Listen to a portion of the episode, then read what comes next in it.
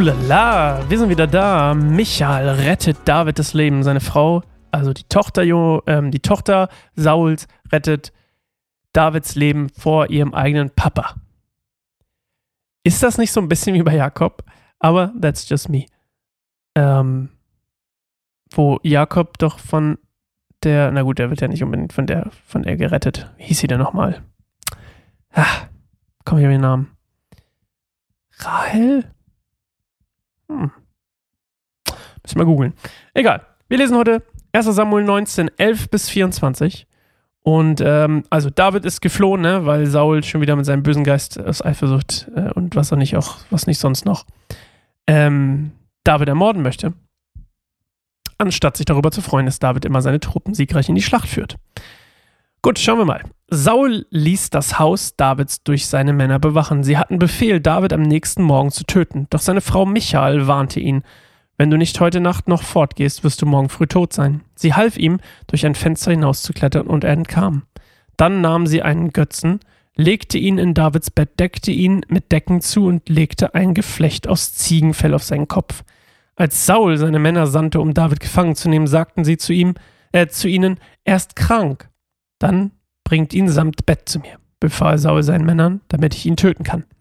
Doch als sie ankamen, fanden sie im Bett nur einen Götzen mit einem Geflecht aus Ziegenfell auf dem Kopf.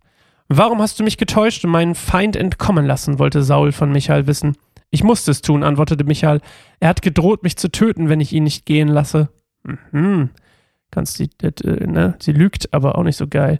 Auf diese Weise entkam David. Er ging nach Rama zu Samuel, da kommt übrigens Samuel her, und erzählte ihm alles, was Samuel ihm äh, Saul ihm angetan hatte. Dann nahm Samuel David mit nach Najot, und sie blieben dort. Als Saul erfuhr, dass David in Najot in Rama war, schickte er Männer hin, die ihn gefangen nehmen sollten.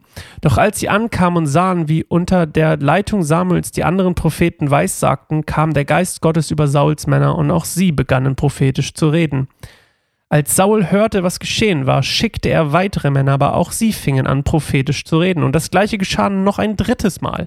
Schließlich machte sich Saul selbst auf den Weg nach Rama.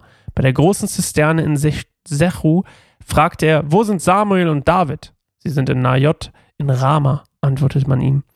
Doch auf dem Weg nach Najot in Rama kam der Geist Gottes über Saul und auch er begann prophetisch zu reden, bis er in Najot in Rama ankam. Dort zog er seine Kleider aus und weissagte vor Samuel, bis er schließlich hinfiel und den ganzen Tag und die ganze Nacht auf dem Boden liegen blieb. Daher kommt das Sprichwort, gehört Saul auch zu den Propheten? Also,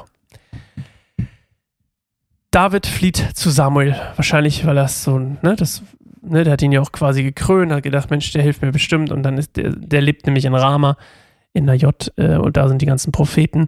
Und ähm, da sucht er Zuflucht. Und dann kommen die Männer, um ihn zu, um David zu töten, nachdem Saul erfahren hat, dass er da ist.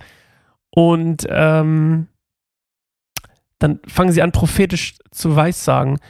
Ich habe was Schönes gefunden, was hier eigentlich gemeint ist oder was hier eigentlich das Ding ist, und das ist doch das, was später mit Saul passiert, ist, dass quasi, was dahinter steckt, ist, dass der Geist Gottes auf sie kommt und dann kommt quasi so eine Art Trance oder so eine Ekstase. Also es gibt beides. Und ähm, sie benehmen sich quasi wie Propheten, wenn sie in so einen, durch den Geist Gottes in so einen Ekstase- oder Trance-Zustand kommen, in dem sie sich quasi nicht mehr bewegen können und es sie auch quasi unfähig macht, irgendwas anderes zu tun, außer einfach nur am Boden zu liegen und prophetisch zu reden. Das heißt, was der Geist Gottes hier getan hat, finde ich ziemlich nice. Er hat quasi, anstatt sie irgendwie zu töten oder irgendwie sie irgendwie, keine Ahnung, irgendwie wie so zu, zu, zu, ähm, zu bekehren oder so, hat er sie quasi infiltriert und sie quasi unfähig gemacht, das zu tun, was sie eigentlich machen wollen, nämlich David zu töten, indem er sie in diesen prophetischen Zustand versetzt hat. Und das wiederum ähm, rettet dann quasi David das Leben, weil die einfach nichts mehr können, weil die am Boden liegen, so wie Saul, und sich nicht bewegen können den ganzen Tag und die Nacht. Das finde ich ziemlich lustig. Vielleicht bin auch nur ich, das, der das lustig finde, aber ich finde, das ist eine sehr humorvolle Art, seinen Feinde auszunocken. Hey, der, der Geist Gottes, ich wünsche dir nichts, dass der ich wünsche dir nur, dass der Geist Gottes auf dich kommt und du dich nicht mehr bewegen kannst, weil du in eine prophetische Trance fällst. Nice. Das war's für heute. Ich freue mich auf morgen. Morgen wird ein langer Text. Holy moly, ich habe ihn schon gesehen. Ich habe ihn schon gesehen. Ho, ho, ho. Ihr wisst ja, vorlesen ist nicht unbedingt meine große Stärke, aber ich bin um ich bin euch umso dankbarer, heute habe ich auch einen Knoten in der Zunge, ich bin euch umso dankbarer, dass ihr es tatsächlich immer noch hört, obwohl ihr eigentlich es auch einfach selbst lesen könntet und wahrscheinlich schöner. Aber ich freue mich doch, freue mich doch. Wenn die Melodie morgen wieder erklingt, dann wisst ihr, langer Text, Jonathan hilft David. Ich freue mich drauf. Bis morgen. Guck gerne mal übrigens auf unsere Website, keineinsamerbaum.org. Wir haben so viele geile neue Texte am Start die von, von Jesus erzählen, die auch von Sachen erzählen, was die Leute, die mit Jesus unterwegs sind, so alles erleben.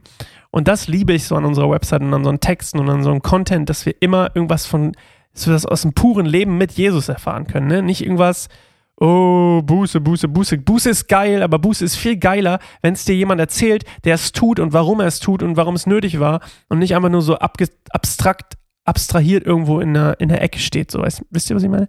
Jo, okay, geiles Ende. Bis morgen, ciao.